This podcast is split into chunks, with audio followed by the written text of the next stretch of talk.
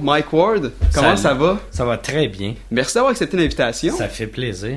Là, t'es de retour en forme. Oui. Après deux grosses années assez chargées, tu Ouais. sors d'une dépression, mais là, tu recommences à faire de la scène. Là, je suis en feu depuis. Là, j'ai de l'air fatigué parce que j'ai pas arrêté depuis 10 jours, mais je c'est ça à mon meilleur en ce moment. Ouais, mais comment ça va sur scène? Ça va vraiment bien. Je suis content. Là, Euh, j'ai ma nouvelle heure que je commence à sortir de Montréal. Au début, euh, moi, la façon dont je travaille, j'ai je bâtis mes numéros, numéro par numéro au bordel à Montréal. Puis après, quand ils marchent, là, j'ai sors des numéros de 15 minutes euh, à, à Montréal puis en banlieue de Montréal. Puis un coup que j'ai une heure, là, je commence à la faire partout. Euh, puis là, vois-tu, c'est un de mes premiers shows avec cette nouvelle heure-là à l'extérieur de Montréal. OK. Je te cite, je suis comme le clown triste. Quand je vis des tragédies ou quelque chose de triste, comme ma blonde qui m'a laissé ou un décès, je suis plus drôle par la suite. Est-ce que ça veut dire que présentement Mike Ward est plus drôle que jamais? Euh, je pense que ça, ben peut-être, ouais. Je pense que oui. Je pense, ben je, pense que ça part des humoristes sont de même. Tu prends quelque chose que t'aimes pas de ta vie, de, la société, puis t'essayes de de trouver le côté positif ou le côté drôle. Fait que chaque fois que que comme quand je suis en dépression, je suis comme ok, il va y avoir de, de quoi de bon qui va sortir. Puis je parle pas vraiment de ma dépression sur scène. J'ai un petit numéro mini sur le suicide, mais qui dure euh, deux minutes. Puis, euh, mais là, à date, je suis content. Je suis content. Puis, je suis content de voir que j'avais peur quand je suis en dépression que quand je sortais, puis ça allait bien, là, je me disais, ah, si, j'espère que je suis pas bipolaire. Puis finalement, ça va pas si bien que ça, fait que je suis pas bipolaire. Je suis juste redevenu normal. Euh, sur scène, tu as l'habitude de jouer avec des sujets parfois assez euh, délicats, avec lesquels tu peux choquer facilement des gens, mais c'est comment que tu fais pour euh, bien t'enligner pour pas que ce soit trop trash puis choquer des gens, mais drôle à la fois? Euh, ça, je le sais pas. Je, je- c'est en testant les jokes. Souvent, je le sais pas, je teste de quoi, puis je vois, eh boy, ok, ça, ça passe vraiment pas. Puis il y a plein de sujets que je fais que je pense que c'était quelqu'un d'autre, ça passerait pas. Pas parce que c'est moi, mais c'est juste avec euh, avec le temps, j'ai comme catché comment faire passer des affaires que d'habitude passeraient pas. Mais c'est vraiment essai-erreur. Tu sais, des Ouais. fois, ça m'arrive que j'écris des affaires, puis je fais, hey, ça, c'est vraiment bon, puis je vais le laisser dans, je vais le tester dans un open mic, puis il y a rien qui marche. Puis c'est après je fais OK, bon mais je vais je vais soit le réessayer ou je vais le scraper. Comme j'ai un numéro, j'avais écrit un numéro sur l'Arabie Saoudite qui marchait pas que j'ai fait plusieurs fois, il marche pas, mais je sais que dans six mois, je vais le réessayer, puis je vais trouver une façon pour le faire marcher. Puis de te demander, toi, qu'est-ce que tu penses de ceux, par exemple, qui disent « Fais pas de blagues sur tel groupe de gens si t'en fais pas partie? Non, ça, ben, moi, euh, Eddie King m'avait dit un moment donné, on avait eu cette discussion-là. Une des premières fois je l'avais rencontré, qu'il y avait quelqu'un dans le groupe qui disait, tu sais, euh, tu peux juste faire des jokes de lesbienne si t'es une lesbienne, juste des jokes de noir si t'es un noir.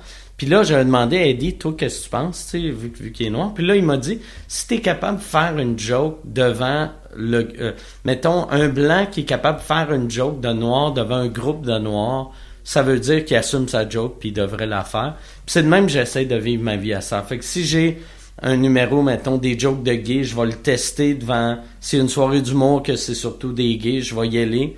Juste, juste pour être sûr que mes jokes, je veux pas être le gars, qui rit en cachette du monde, là, tu sais. Ouais. Je veux- mais je pense qu'on peut rire de tout.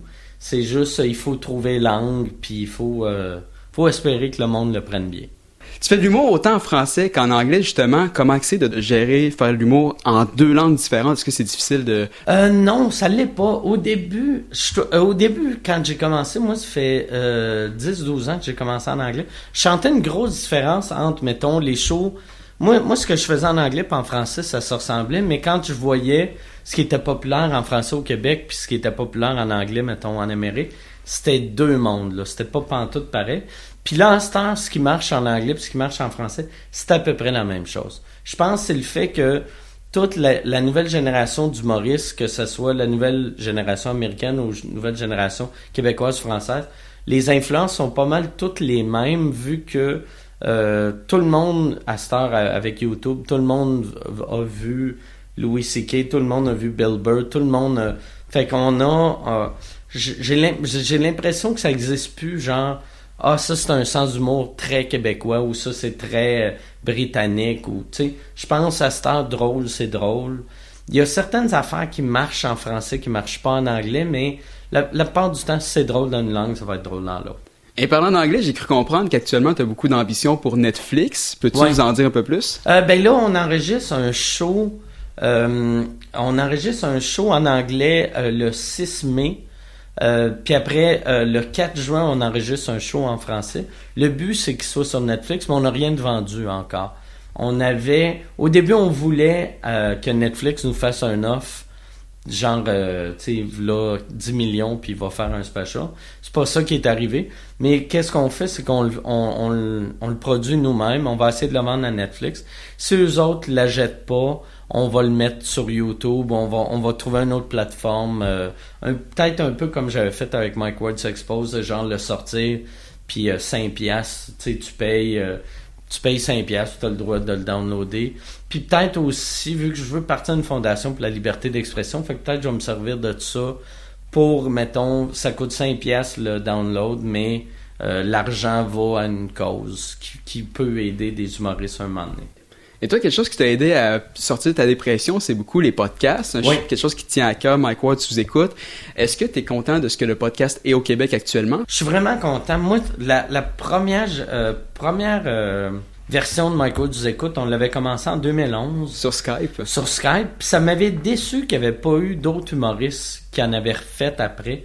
Puis quand on a commencé au bordel, on dirait là, euh, je pense que le monde était plus prêt à avoir des podcasts, où il y avait plus le goût d'écouter des podcasts, ou peut-être qu'il était même tanné d'écouter la télé, puis le, le même monde euh, dire les mêmes affaires, mais tu sais que tu sens que c'est faux un peu.